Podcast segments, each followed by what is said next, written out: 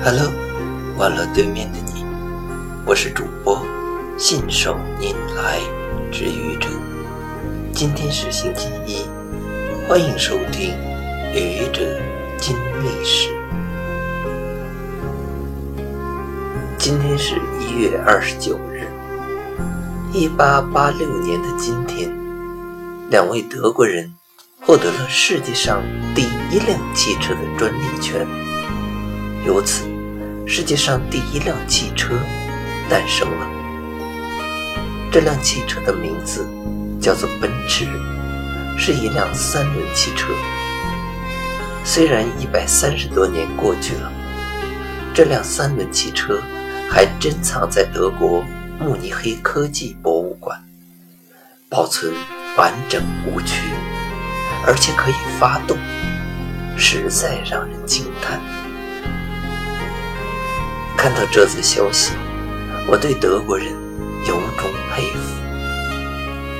一是德国人对历史如此珍视，对他们的先人发明的第一辆汽车保存如此之完好，实在值得我们中国人学习。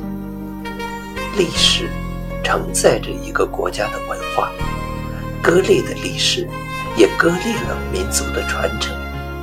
必须尊重历史，前世不忘，后世之师。二是汽车工业的发展，也说明了创新的重要性。世界上第一辆汽车是三轮车，后来汽车又变成了四轮车，由三轮到四轮，变化不可谓不大，可终究有人想到了。并把它实现，把这一产品逐渐推广到了全世界，推广到了每一个角落，让人们的出行更加便捷、舒适，为人类创造了更好的生活。三是，汽车的发明者来自于德国，而不是其他国家，这是和德国的工业基础分不开的。德国人很严谨，干什么都一板一眼，一丝不苟。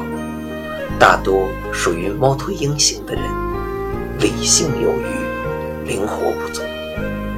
按一般的认识，是不大善于创新的，因为太机械。可机械的德国人创造出了一个又一个伟大的工业化产品，造福于全人类。其中原因值得深思，向德国人学习，创造新时代更多中国人的历史，你说如何？谢谢你的聆听，欢迎关注主播信手拈来之愚者，欢迎订阅我的专辑《哈喽，每天一个声音》。欢迎下载、评论、转发、点赞或者赞助。